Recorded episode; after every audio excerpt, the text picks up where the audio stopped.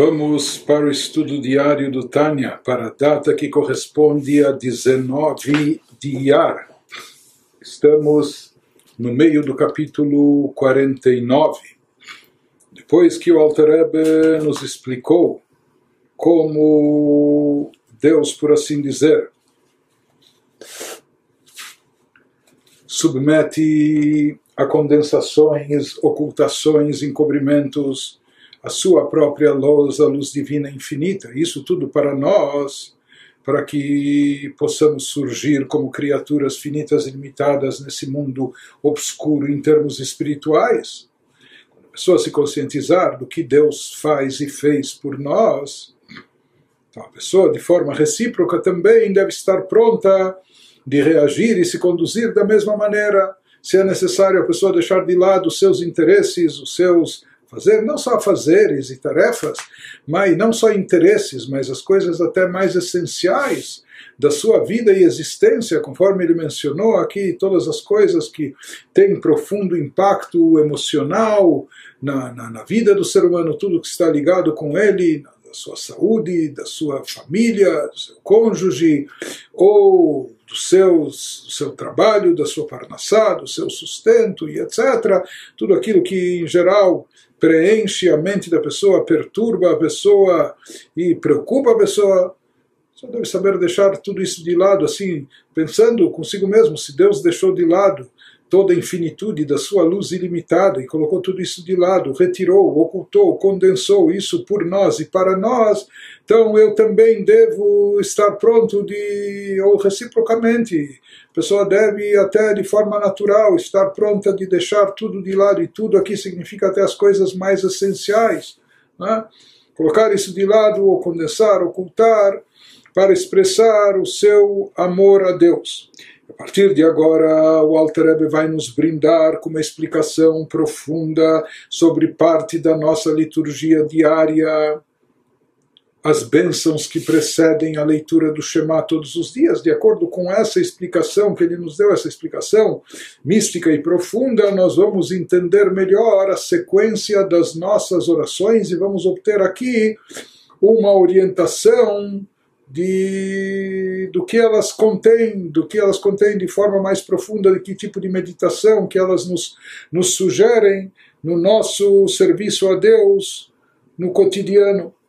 As palavras do Alter Rebbe, o Bazei Yuvan Tuftam Vadat, לתקנת חכמים שתיקנו ברכות קריאת שמע שתיים לפניה כולי. Isso nos ajudará, tudo isso que nós explicamos até agora, nos ajudará a explicar com bom raciocínio e discernimento o preceito rabínico que institui a recitação de duas bênçãos antes da leitura do Shema, tanto de manhã como duas bênçãos antes dela de noite. Não? conforme trazido na Mishnah, no Tratado Brachot e etc. Então, o que há a elucidar aqui, diz o Alter Hebe, trazendo até um detalhe técnico na liturgia e mencionado na Halacha, no código de lei judaica de Lichurá, em Lem Shaichut Klalim Kriyat Shema, como escatav Areshba, como escatuvu Areshba, o Shar Poskim, velama karotam birkot Kriyat Shema, velama tiknuotam lefanea dafka. Então, tecnicamente, o Alter que também era um grande legislador e escreveu o seu Shulchan Aruch com explicações dos motivos, significados da, das leis, etc. Então, nos diz o Alter esse preceito da recitação das bênçãos anteriores do Shema, tanto de manhã como à noite, precisa ser esclarecido. Por quê? Porque superficialmente, porque superficialmente o conteúdo das duas bênçãos anteriores ao Shema parece não ter nenhuma relevância para a leitura do Shema. Aparentemente, essas bênçãos, por que, que são chamadas bênçãos do Shema? E as bênçãos que precedem a recitação do Shema, aparentemente elas não têm nada a ver com a leitura do Shema. Parecem até estar fora de contexto. Não? Ou seja, a mitzvah da recitação do Shema Israel é uma mitzvah de Oraita, uma mitzvah da Torá, recitar o Shema todos os dias de manhã e à noite. Quando nós temos Birkot Mitzvot, existem brachot que nós fazemos antes da realização de uma mitzvah, mas daí a brachá é naquele sentido, por exemplo, antes de colocar o tefilin, Asher que deixar no Bemitzvotav Etzivanu, Leaniach tefilin, que Deus nos santificou, nos santificou com seus preceitos e nos ordenou colocar o tefilin. Mas aqui a, a brachá, e não é apenas uma brachá, existem duas brachot antes do Shema, tanto de manhã como à noite. A brachá não é nesse estilo eh, em relação ao cumprimento da mitzvah, Asher deixaram bemitzvotav etzivanu likro et Shema, que Deus nos eh, consagrou com seus preceitos e nos ordenou ler o Shema. Não. Essas brachot que na, no nosso código de, lei, de leis baseado no Talmud, na Mishnah Gemara, são chamadas de Birkot Kriyat Shema, elas versam sobre outros temas. E aparentemente o teor dessas bênçãos nada tem a ver com o Shema. Então por que, que elas são chamadas brachot do Shema, estão, foram associadas ao Shema Israel? E são chamadas brachot do Shema que antecedem a recitação do Shema Israel como se fosse um preparo para o cumprimento dessa mitzvah o que, que elas têm a ver com o Shema e como elas conduzem ao cumprimento da mitzvah do Shema de forma ideal. E essa questão, na verdade, perturbou, incomodou legisladores, conforme menciona aqui o Alterebe, conforme comentou Rabbi Shlomo Ben Aderet, que era um grande legislador chamado, conhecido pelo acrônimo de Rashba, nas suas responsas ele questiona isso, bem como outras autoridades, o próprio Beit Yosef Rabbi Yosef Karo, no Shulchan Aruch, ele também faz essa observação, que essas bênçãos aparentemente não, não estão tematicamente ou essencialmente ligadas ao Shema. Mais do que isso, o Reshba, nas suas perguntas e respostas, ele traz como uma orientação prática. Se uma pessoa lê o Shema Israel sem as brachot, talvez porque estava já no final do horário ideal de leitura do Shema, não havia tempo de dizer toda então, para cumprir a mitzvah da leitura no, no, horário ideal, ele leu o Shema, mas sem dizer as brachot. Diz o Rashba, bom, então, será que ele perdeu as brachot? Porque ele já falou o Shema. Ele diz não, depois a pessoa deve recitar as brachot à parte, mesmo que ele já falou o Shema Israel antes, e falou o Shema Israel sem brachot, quando uma pessoa cumpriu uma mitzvah, já cumpriu a mitzvah, no caso do tefilin, já colocou, já tirou, ele não pode fazer a brachá do tefilin à toa. Essa brachá é para ser feita antes do cumprimento da mitzvah. Mas aqui no caso nós estamos vendo que essas brachot elas são independentes do Shema a tal ponto que nos diz o Rashba se uma pessoa lê o Shema mas não falou as brachot, depois ele tem que compensar e dizer as brachot, a parte daqui nós vemos que são dois assuntos distintos, a leitura do Shema e essas bênçãos, como nas palavras desse legislador Uresba, que essas bênçãos não foram instituídas sobre a leitura do Shema, não como a brachá do Tfilin que precede o Tfilin, ou a brachá que precede o Tzitzit, mas então, agora surge a pergunta, isso que o Altarebe nos, nos lançou, nos propôs, se essas bênçãos não foram instituídas pela leitura do Shema, então, por que, que elas são chamadas as bênçãos do Shema? E por que, que elas foram instituídas para serem ditas e recitadas justamente antes da leitura do Shema, como se fossem um preparativo para, para a leitura, para a recitação do Shema? Por que, que elas se constituem numa introdução e num preparativo para essa leitura? Isso que ele nos pergunta, por que elas são comumente chamadas bênçãos do Shema e por que foram colocadas na liturgia especificamente antes do Shema. Começa a explicar o Alter Rebbe. Baseado na explicação racídica aqui nesses capítulos do Tânia, ele começa a nos esclarecer o porquê da liturgia, liturgia diária nas nossas rezas. אלא משום שעיקר קריאת שמע לקיים בכל לבבך וכולי בשני יצריך, דהיינו לעמוד נגד כל מונע מאהבת השם. Explica o Alter Rebbe que essas bênçãos foram colocadas antes do Shema. Sabe por quê? Porque preparam a pessoa para chegar ao ponto principal da leitura do Shema. E qual o ponto principal, o objetivo da leitura do Shema? É inspirar a pessoa para amar a Deus, conforme diz o, o, o segundo versículo, depois da declaração de fé na unicidade de Deus, etc Ve'ahavta et Hashem Elokecha, amar a Deus com todo o teu coração, nas palavras nas palavras bíblicas, Deuteronômio 6,5, com todo o teu coração, levavcha. E o que, que significa com todo o teu coração? Conforme explicam os nossos sábios, com seus dois impulsos, com os dois impulsos que existem no coração, não só o impulso para o bem, mas até mesmo com o impulso do mal, ou apesar do impulso do mal, contudo, conforme vai nos explicar o Alter aqui, contudo que o impulso do mal eh, se opõe, se contrapõe ao cumprimento de Torah Mitzvot, a feitura do bem, etc.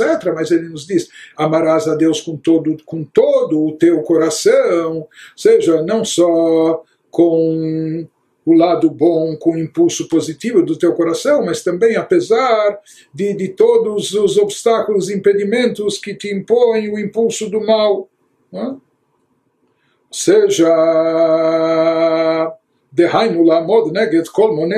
Hashem. Na prática, isso significa superar tudo que impede a pessoa de amar a Deus. Então, esse é o ponto principal do Shema, esse é o objetivo da recitação do Shema. E na verdade, essas bênçãos anteriores ao Shema vêm nos preparar para isso, conforme vai nos explicar o Alter adiante. Ou seja, que ele está nos dizendo que a principal proposta e objetivo do Shema Israel é cultivar, desenvolver, fazer aflorar o amor a Deus dentro de nós, independente de todas as barreiras impostas pela inclinação do mal, pela inclinação negativa. Mais do que isso, que a pessoa ame a Deus na sua totalidade, com tudo, sem se deixar impressionar, sem não só sem se deixar levar, mas sem ser impedido é? Com todas as eh, propostas do Yetzerará, com todos os termos, eh, com tudo aquilo que o impulso negativo quer nos impedir. E aqui, na verdade, de uma forma mais eh, delicada, o Alterebe, ele está aqui querendo nos explicar não só que o principal objetivo do Shema é despertar amor a Deus, porque para despertar amor a Deus, a gente já viu várias meditações anteriormente no Tânia, já vimos em capítulos anteriores, antes do capítulo 46, antes dele entrar nesse assunto aqui da, da reciprocidade, não é, que ele está nos explicando eh, nesses últimos quatro capítulos. Então não seria necessário chegar a todo esse assunto aqui. Para isso, em outras palavras, não seria necessário tudo que é exposto ou descrito nas bênçãos do Shema. Ele está nos dizendo que a proposta das bênçãos do Shema, das duas bênçãos que antecedem a recitação do Shema Israel, é estimular e despertar na pessoa esse amor que nós estamos explicando agora nesses últimos capítulos. Essa questão de reciprocidade, essa questão de corresponder ao amor demonstrado, essa questão de retribuir a Deus por todo esse amor que Ele expressa para nós. Seja assim como Ele, e de forma mais intensa aquilo que nós vimos nesse capítulo, assim como Deus até se contrai, se condensa, se oculta, se auto-oculta, por assim dizer, se auto diminui para nós e por nós. Da mesma maneira, eu devo estar pronto a me autodiminuir, a deixar de lado o meu ego, minha existência, minhas vontades, até as coisas mais essenciais da minha vida, por ele e para ele. E conforme ele vai explicar, essa meditação, essa reflexão sobre a ideia de reciprocidade está presente e evidente nessas duas bênçãos do Shema, porque ele nos diz, uma vez que o objetivo principal do Shema não é apenas despertar amor a Deus, mas como ele enfatiza aqui, amor de todo o coração, com todo o teu coração e com todo o teu coração, nós dissemos que todo o teu coração deve estar direcionado a Deus. Ou seja, que apesar de haver uma parte negativa no nosso coração, com impulsos negativos, com inclinações para o mal, apesar dessas inclinações, nós devemos saber superá-las e vencê-las, nós devemos saber deixá-las de lado, de lado. E como nós conseguimos isso? Através dessa meditação da reciprocidade que a gente vem elaborando nesses últimos capítulos, ou seja, como a pessoa vai conseguir persistir, estar vinculada com Deus. com, com intenso amor e com todo o coração, apesar do lado negativo que existe no nosso coração, como a pessoa vai conseguir suprimir, deixar de lado uma parte de si mesmo. Esse mal, eh, essa inclinação negativa dentro do nosso coração faz parte de nós mesmos. Como a pessoa vai conseguir suprimir, retirar, esvaziar isso de si próprio? Então, ele nos diz, pensando da mesma maneira que Deus também, por assim dizer, condensou e limitou e ocultou a sua própria luz por nós e para nós, então eu também devo agir da mesma maneira, devo assumir a mesma atitude seja, em outras palavras, não, aquele nos diz não basta apenas o amor, se fosse para o amor não precisaria todas essas bênçãos antes do Shema, mas para o amor ser com todo o coração, apesar da parte negativa do coração, dos impedimentos e obstáculos que ela nos impõe. Para vencer isso é necessário chegar a essa meditação, essa conscientização dessa atitude recíproca para com Deus em função de tudo aquilo que Deus se condensou por nós e para nós, que nós também devemos estar prontos de agir da mesma forma e da mesma maneira, assim como Deus se condensou, se ocultou tudo isso pelo seu amor a Israel, etc. Da mesma forma deve ser o nosso amor a Ele. E ele vai nos explicar em seguida que esses três conceitos que estão no versículo: amarás a Deus, teu Deus, de todo o teu coração, com toda a tua alma e com todas as tuas posses. Na verdade, ele nos fala que esse versículo enfatiza quais são as coisas que se constituem impedimentos para o amor a Deus, ou para a nossa conexão com o divino, para a nossa elevação espiritual. Por que, que nós temos dificuldades de nos desprender do plano físico, corpóreo ou material? Que isso, nós somos, somos muito apegados a isso. E nosso ego, nossa possessividade, ou nossas paixões, etc. Então ele nos fala que as coisas essenciais que servem de impedimento e de obstáculo no vínculo na conexão da pessoa com Deus, é isso que tem que ser vencido, esses são os obstáculos e impedimentos para que então a pessoa possa amar a Deus com todo o seu coração, com toda a sua alma, todo o seu coração, nós já vimos até mesmo com o lado, apesar do lado negativo do seu coração, que, que lhe traz paixões, desejos, vontades, com toda a sua alma, como diz o Talmud, mesmo que a sua alma esteja em sua alma aqui seria a sua vida, a sua saúde, assuntos essenciais.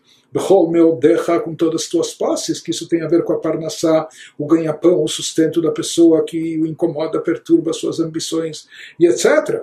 De qualquer maneira, ele nos diz que na prática isso significa superar tudo que impede a pessoa de amar a Deus, conforme ele vai explicando. O levavcha, ame a Deus com todo o teu coração, com todo o teu coração. Hen aisha viladea, שלבבו של אדם קשורה בהם בטבען, כמו שאמרו רבותינו ז"ל על פסוק. הוא אמר ויהי זו אישה, הוא ציווה ויעמוד אלו בנים. בנפשך ומאודיך כמשמעו חיי ומזויני להפקיר הכל בשביל אהבת השם. então, explica o Alter como comentaram os nossos sábios sobre esse versículo do Shema, de como amar a Deus. Disseram nossos sábios de abençoada memória sobre o versículo, quando eles comentam o versículo. O Amar Vayehi, versículo no Salmos 33, 9. Ele, Deus, falou e veio a ser, ou seja, que Deus, com a sua fala, criou eh, tudo que existe no mundo com suas características e sua natureza. Então dizem os nossos sábios que isso se refere à esposa e ele ordenou e assim fez. Isso se refere aos filhos, então diz os sábios no, no tratado Shabbat, que essa natureza presente dentro do ser humano, ou seja, esse apego que ele tem ao cônjuge, o amor que ele nutre pela, pela sua esposa, pelo seu cônjuge, ou a ligação, o vínculo forte, intenso que ele tem pelos seus filhos, isso é algo que Deus colocou, Deus embutiu dentro de nós. Ele, Deus falou e veio a ser assim ou ele ordenou e assim se fez, ou seja, quem quem instalou, quem instituiu essa natureza dentro de nós, desse vínculo intenso que nós temos com os nossos familiares, etc., é Deus. Ele nos diz, apesar, apesar disso, portanto, ser uma natureza intrínseca do ser humano, é uma natureza presente na criatura porque assim estabeleceu o Criador. Né? Mas mesmo assim ele nos fala que na hora do Shema, Yehudi deve chegar a despertar um amor a Deus tão intenso, um amor que supere todas as coisas essenciais da sua vida e da sua existência, que nada disso possa interferir no seu amor a Deus. Portanto, ele nos diz, quando o Shema quando no Shema nós afirmamos e amarás a Deus com todo o teu coração, de todo o teu coração, isso significa que todo o coração ou seja, mesmo que parte do nosso coração está ligada e vinculada ao amor que temos pelo, pela esposa, pelos filhos, pelos familiares e etc. Mas ele nos diz que na hora do Shema a pessoa deve transcender e superar, deve se desprender eh, de tudo. E quando se fala de amar a Deus eh, com todo o coração, então, o coração inteiro, que nem isso, que nem esses assuntos de ordem familiar sejam ou se constituam em impedimento para a pessoa amar a Deus com intensidade e. E não somente isso, prossegue o Alter e nos diz que também as palavras do versículo amarás a Deus com toda a tua alma, com toda a tua alma, aqui faria, faria referência à saúde, à vida e etc. Né? Então, que isso também não seja, não se constitua impedimento a pessoa amar a Deus e com todo o teu poder. Isso faria referência a Parnassá, o sustento. Então, são entendidas conforme seu sentido implícito, saúde e finanças, respectivamente. Em geral, essas são as questões vitais na, no, no, ser humano, na sua existência, que mais preenchem a mente e o coração da pessoa, que mais, eh, às vezes, incomodam, perturbam a pessoa ou lhe trazem preocupações. Mas ele nos diz que na hora do Shema, pessoa, o Yehudi, deve atingir um nível tal de amor a Deus que ele transcenda, supere, que ele consiga se desprender de tudo e de todos e, de fato, encher sua alma de amor a Deus, amar a Deus com todo o seu coração, de todo o seu coração, de toda a sua alma e com todas as suas posses, ou seja, que nada de todos esses assuntos, por mais que são assuntos vitais à existência da pessoa, e são assuntos que, como nós vimos, Deus embutiu a sua preocupação, esse sentimento intenso dentro do ser humano, mas que mesmo assim a pessoa consiga transcender tudo isso, direcionando o seu amor de forma plena a Deus. Portanto, ele nos fala. O texto do Shema indica que, por amor a Deus, a pessoa deve abandonar sua tendência de se preocupar excessivamente com tudo isso e canalizar o seu sentimento, direcionando ele por completo, na sua totalidade, a Deus. Isso talvez seja fácil de dizer, de falar, mas como se faz isso? Será que uma pessoa é capaz de se desligar de todas essas preocupações, de todos esses sentimentos intrínsecos naturais e voltar-se de forma genuína, sincera, completamente a Deus. Então, isso que questiona o Alter Rebbe, como é possível chegar a tanto realizar isso?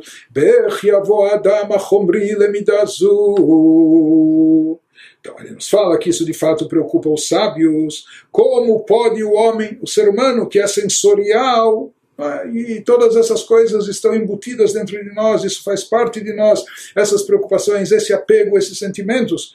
Como pode o homem que é sensorial chegar a esse estado em que abandona, abandona entre aspas, mas que ele consegue, pelo menos durante a recitação do Shema, deixar de lado tudo e todos, em que abandona o apego a distrações, e distrações que são aqui, não é que ele está preocupado com algum joguinho, alguma brincadeira, não, são as coisas essenciais da sua existência. Então são distrações naturalmente vinculadas ao seu coração. Como é a pessoa, como é possível a pessoa chegar a um nível tal que ela consegue se se desligar, se desvincular, se desprender de todos esses assuntos essenciais, concentrando-se ou direcionando todo o seu amor a Deus naquele instante. Então, isso que nos diz o Alter Ebe, que os nossos sábios estavam, por assim dizer, preocupados com isso, em como preencher esse requisito do Shema, não só a leitura do Shema, mas a implementação da ideia da tese contida nele. Então aqui ele vai nos explicar o Arterebe que justamente para isso e por causa disso, já que é uma coisa tão sensível, tão difícil e complexa, foi por isso que os nossos sábios instituíram justamente, foi para isso que os nossos sábios instituíram as duas bênçãos que precedem a leitura do Shema, tanto de manhã como à noite de manhã, Brachad Yotzeror e Brachad Yahavah conforme vai nos explicar, nessas duas bênçãos nós encontramos os temas que foram mencionados e desenvolvidos acima no capítulo, ou seja, que Deus também, ele da sua parte, abandonou a tudo, deixou tudo de lado, a si mesmo de lado, se autocondensando, limitando a sua luz, encobrindo a sua luminosidade, etc. Tudo isso pelo seu amor a Israel. E através disso, uma pessoa pensando e refletindo nisso, meditando nisso, a pessoa pode se despertar também a agir de forma recíproca, assumir em relação a Deus. Ele também, essa atitude de deixar de lado tudo, literalmente, a si mesmo, a si próprio, tudo que mais lhe toca na vida, na alma, isso em função ao amor e conexão a Deus. Essa meditação é composta de duas partes. Em primeiro lugar, existe a meditação sobre toda a grandiosidade de Deus, tudo que o cerca, etc., envolve. Por outro lado, quer dizer, primeiro a pessoa tem que saber tudo né, o grande, o nível elevado que Deus se encontra, e em segundo lugar, tudo isso ele deixou de lado, por assim dizer, né, Primeiro, a pessoa tem que saber o que, que Deus está deixando de lado. Né? Quer dizer, toda a grandiosidade, toda a infinitude, toda a elevação, toda, etc. Primeiro, meditar e refletir sobre isso. Depois, saber e meditar que ele deixa tudo isso de lado para expressar o seu amor à criatura, o seu amor a Israel. Então, ele vai nos explicar que na primeira das duas bênçãos antes do Shema, na primeira bênção nós encontramos lá refletido o primeiro tema da meditação, que expressa a grandiosidade de todos os níveis elevados, onde se encontra a divindade na sua forma original, etc. E na segunda bênção se expressa a segunda parte da meditação, como Deus deixa tudo isso de lado para vir ao nosso encontro, para descer até nós. É? Ele suprime tudo isso, ele retira tudo isso, ele faz essa condensação, limitação, se auto condensa, por assim dizer, sua luz para chegar até nós qualquer maneira, justamente querendo nos levar, nos despertar a esse amor recíproco, querendo nos levar a essa atitude de amar a Deus com tudo, de todo o coração, de toda a alma, com todas as posses, etc., mas todo o coração, apesar de todos os impedimentos, para que a pessoa consiga se auto-superar, que a pessoa consiga eh, chegar a um desprendimento tão intenso do, do, do, campo físico, material, emocional, que na verdade isso é a nossa existência. Então, para poder chegar a isso, na hora da recitação do Shema, por isso e para isso os nossos sábios instituíram as duas bênçãos anteriores, conforme vai explicar o Alter Rebbe em seguida. Lekach sidru tchila birkat yotzeror. ושם נאמר ונשנה באריכות עניין וסדר המלאכים העומדים ברום עולם להודיע גדולתו של הקדוש ברוך הוא איך שכולם בטלים לאורו יתברך ומשמיעים בירה כולי ומקדישים כולי ואומרים בירה קדוש כולי כלומר שהוא מובדל מהן ואינו מתלבש בהן בבחינת גילוי Traduzindo, o Alter nos explica o teor e o sentido da primeira bênção introdutória antes do Shema.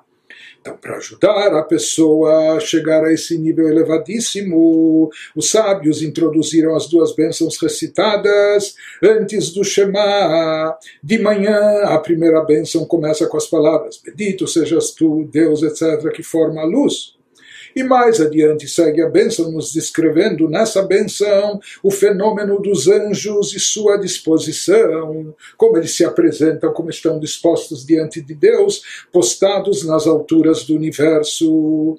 Isso é extensamente descrito e pormenorizado. Por que, que se transmite e se descreve todas as hostes celestiais, com todos os níveis e categorias de anjos, e como eles louvam e adoram a Deus, etc. Tudo isso visa nos transmitir a grandeza do Santíssimo, bendito seja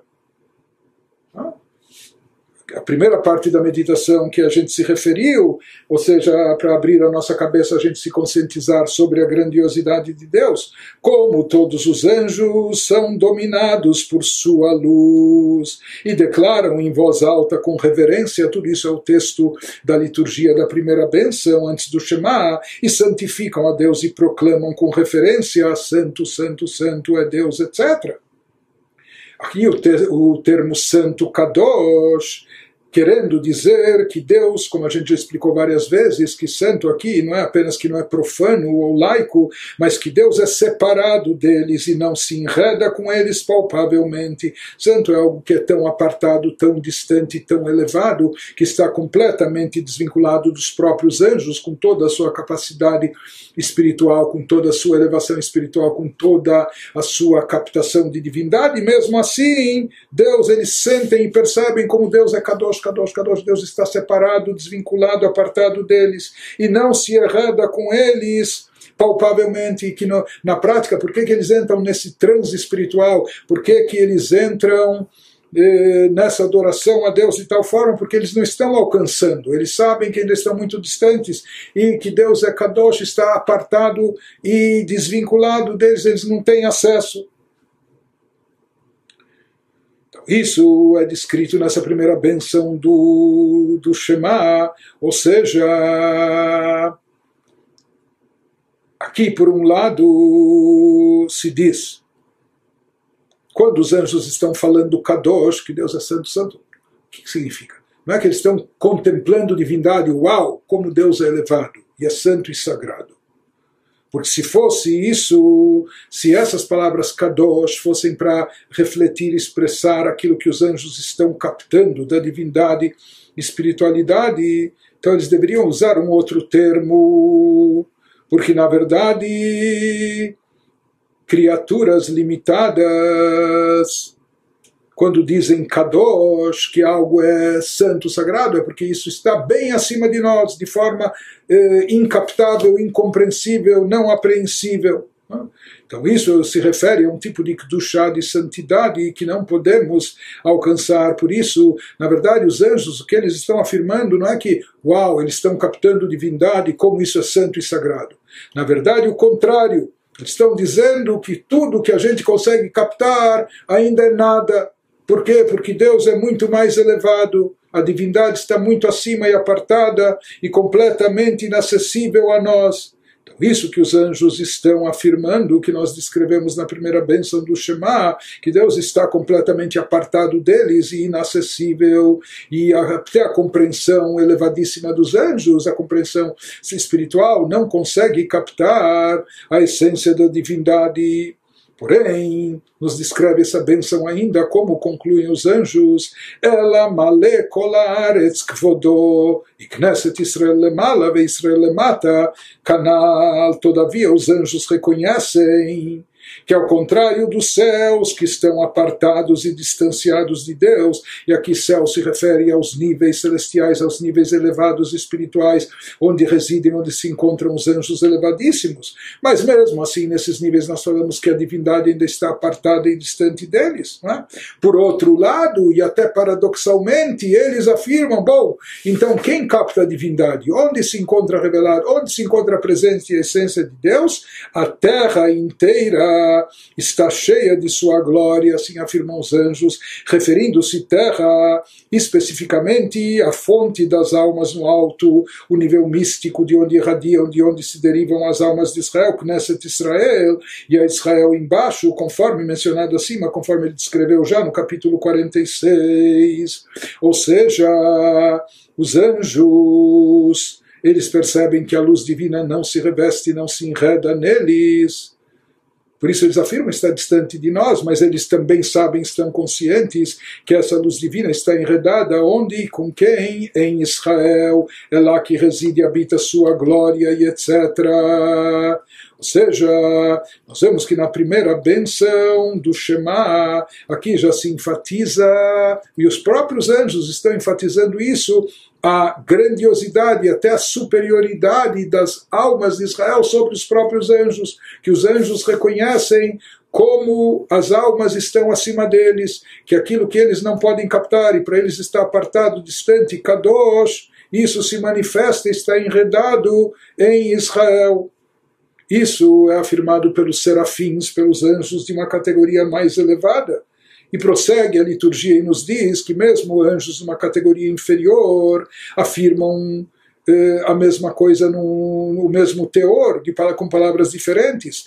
וכן האופנים בחיות הקודש ברעש גדול וכולי, ברוך כבוד השם ממקומו, לפי שאין יודעים ומשיגים ממקומו, וכמו שכתוב que hu levador, marom vekadosh, similarmente, os anjos conhecidos como Fanim, e os anjos conhecidos como Hayot sagradas, sim, fala a liturgia com grande ruído, louvam e dizem, o que, que eles dizem, o que, que eles afirmam, bendita seja a glória de Deus do seu lugar. Isso é um versículo em Ezequiel 3,12.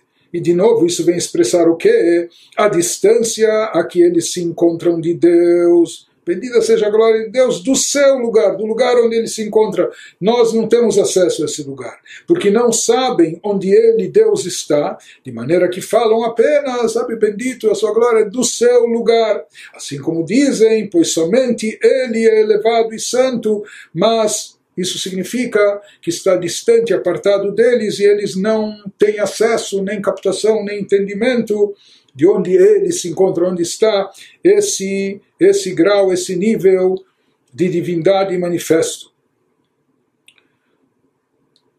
Prossegue o Alter nos diz, esse é o teor, esse que explicamos foi o teor da primeira bênção do Shema, depois disso, depois dessa bênção na qual se descreveu a grandiosidade de Deus, como é captada pelos anjos.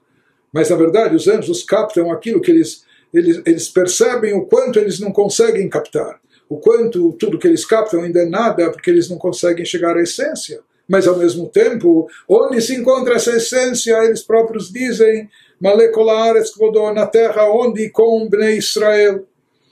Depois, em, em sequência e consequência disso, vem a segunda benção, que precede o Shema, ואחר כך ברכה שנייה, אהבת עולם אהבתנו השם אלוקינו, כלומר שהניח כל צבא מעל הקדושים.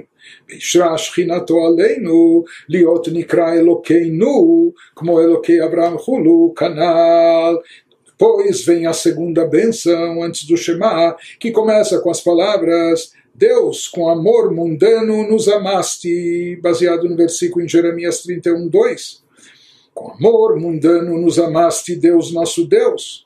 O que, que isso significa? Indicando, então, ele nos diz, o que, que isso significa? Indicando que Deus desconsiderou toda a brigada de anjos sublimes e santos. Deus deixou de lado todas as hostes celestiais, todos os batalhões de anjos elevadíssimos e sagrados e etc. E para onde ele se dirigiu? Onde ele se faz presente e fez sua presença repousar sobre nós para ser chamado nosso Deus, Eloqueinu, que, que significa nosso Deus, como a gente explicou, a divindade que está dentro de nós, ou seja, ele permitiu que estivesse embutido dentro de nós, nosso Deus, assim como na frase Deus de Abraão, como a gente comentou isso antes no capítulo 46, conforme mencionado acima, Deus é Deus de todo mundo, por que, que se falava Deus de Abraão? Porque Abraão continha a divindade dentro de si, Abraão se anulou por completo, se tornou uma carruagem, um veículo para Deus, deixando de lado eh, todo o seu ego esvaziando-se de toda, de, de, de toda a sua individualidade e por isso fluía dentro dele em todos os aspectos da sua vida, na sua mentalidade, sua intelectualidade, suas emoções e sentimentos, nas suas ações práticas, apenas e tão somente divindade, a vontade de Deus. Por isso Deus é chamado Deus de Abraão.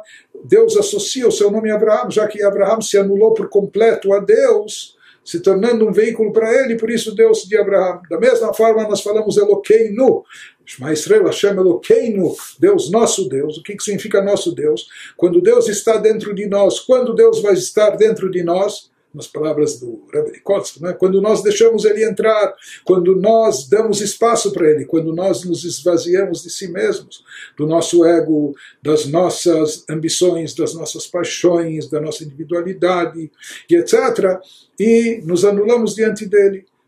Os patriarcas conseguiram fazer isso durante toda a sua vida, em todas as suas atividades, todos os aspectos da sua existência. E nós, pelo menos na hora do Shema, em momentos de elevação espiritual, na hora da reza, se espera essa anulação. Então ele nos diz, isso que nós estamos descrevendo aqui no Shema Israel, ou seja, nessa, nessa segunda benção, nós descrevemos o amor que Deus deixou de lado todos os anjos, todas as celestiais, todos esses campos elevadíssimos e fez a sua presença repousar sobre nós, a tal ponto que ele está pronto de associar o seu nome a nós, a estar dentro de nós. Eloqueinu, como Eloquei Abraham.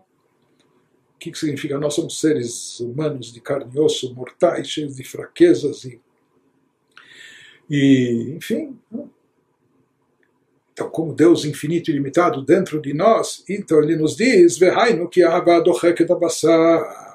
porque, como explicamos acima, o amor comprime a carne, quando há amor, sempre tem lugar para mais um. A gente diz, como Deus está se apertando dentro de nós, Deus infinito, então ele diz, isso é o efeito do amor.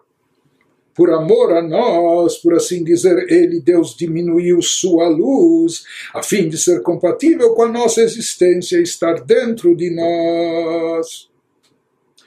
Por isso, diz o Alter Rebbe,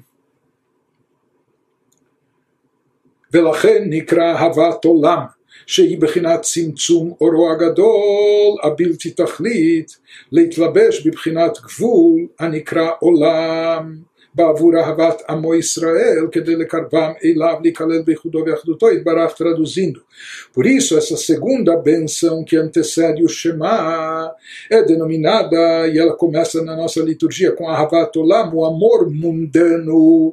O que significa isso? Explica o Alter Rebbe, a segunda bênção faz referência ao amor mundano, porque porque o amor a Deus nos é expresso Deus embutiu, colocou, concentrou, condensou todo o seu amor intenso, infinito e limitado dentro do mundo, dentro do nosso mundo. Por isso, o amor mundano, porque o amor de Deus a nós é expresso por meio de uma diminuição de sua grande e ilimitada luz, que lhe dá forma, ou seja, Deus contrai, condensa essa luz, que lhe dá forma limitada Portanto, o termo mundo denota limitação. Então, por que, que Deus condensa e limita toda essa luz que originalmente, na essência, é infinita e limitada? Para enca encaixá-la, fazê-la caber dentro desse mundo finito e limitado?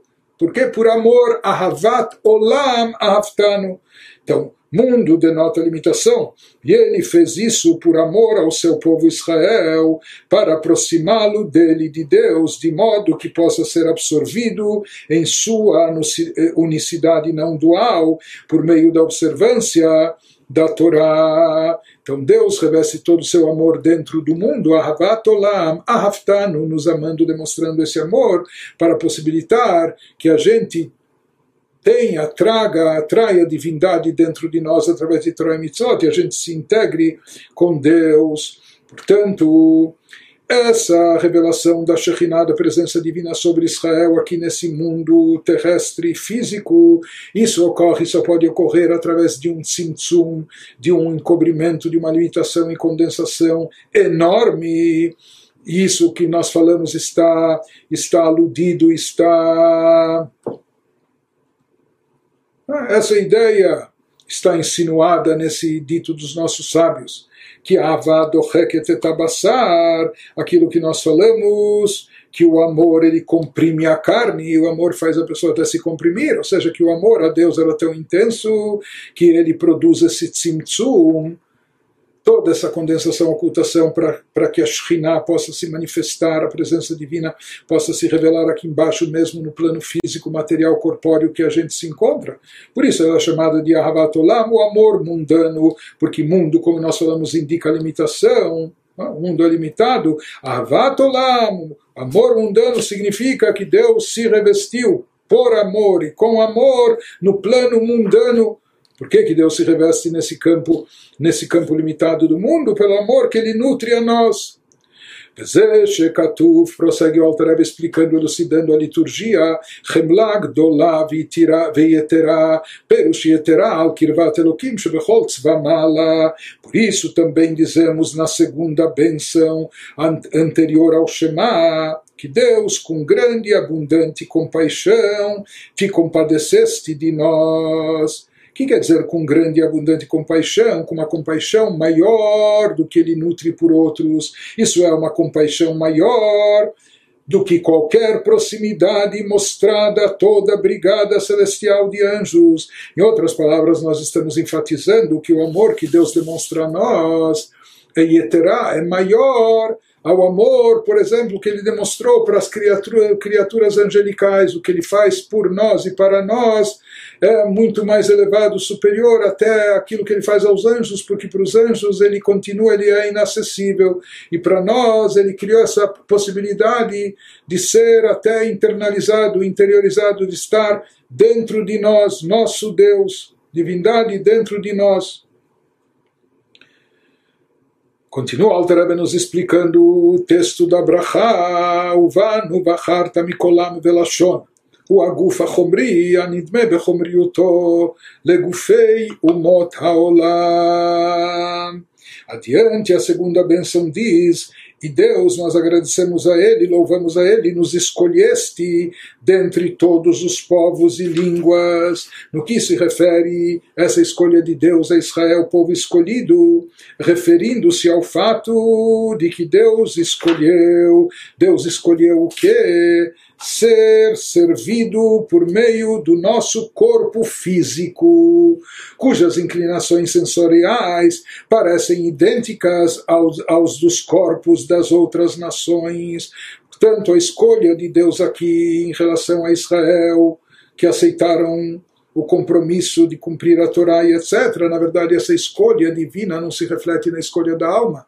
Uma vez que em Israel está presente uma alma divina, uma alma espiritualmente destacada, o verdadeiro conceito de escolha só, só se aplica sobre duas coisas idênticas e similares. Daí se fala que alguém pode escolher entre isso e aquilo. Ninguém vai falar se a pessoa quer escolher, você quer ganhar um milhão ou ser jogado na fogueira. Isso não é escolha. Mas se falarem para ele, olha, você quer um milhão em barras de ouro ou em dinheiro efetivo, enfim, daí a pessoa pode considerar. Em outras palavras, é, escolha verdadeira explica Hassidut, só existem duas coisas similares, semelhantes. Porque se alguém está batendo no outro, obrigando ele a optar por algo, isso não é escolha, não é escolha espontânea. Também se diz que se pela lógica uma pessoa é tão óbvio que ele tem que ficar com isso, escolher isso, então é como se ele está sendo impelido. Para essa pessoa, a lógica é como se estivesse batendo nele, impondo para ele essa opção, então isso deixa de ser uma escolha espontânea. Enfim, o verdadeiro conselho, o verdadeiro conceito de escolha se aplica somente quando a escolha eh, ocorre entre duas coisas iguais, idênticas, similares, etc. Daí se fala que a escolha, se escolheu isso. Né? Então aqui também ele está nos dizendo que essa escolha de Deus sobre Israel, o povo eleito pra, pelo cumprimento da Torá para o cumprimento das mitzvot, então ele diz, por que que onde se reflete essa escolha, ele nos fala justamente em que aspecto, no aspecto físico, do corpo físico, não no aspecto espiritual da alma. Então isso ele nos diz que essa escolha se reflete justamente por meio do nosso corpo físico, cujas inclinações sensoriais parecem idênticas ao dos corpos de todos os outros e todas as nações. Apesar que daqui nós vemos que pelo que o Altarebbe nos fala, pelo visto no final, a partir dessa escolha, o próprio corpo do Yehudi já fica mais moldado para o cumprimento das mitzvot, ou fica mais refinado para uma sensibilidade espiritual, etc. De qualquer maneira, diz o Alter Rebbe Bezesh Chemlag Dolav Itera Perush Yeteral Kirvat Elokim Shebechol vamala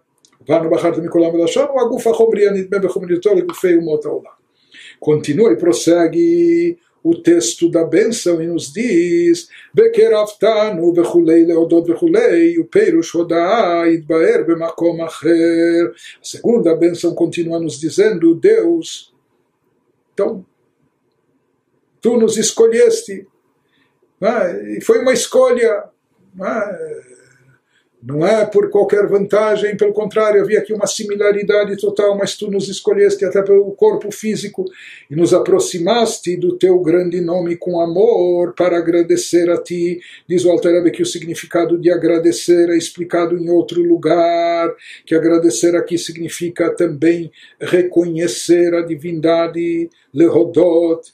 Isso vem da própria palavra Yehudi, que a essência de um de um judeu, é esse reconhecimento e agradecimento, conforme explicado em outros lugares na Hassiduda, que o Rebbe menciona de passagem, o Alter Rebbe, essa é, parte da, da liturgia da segunda bênção.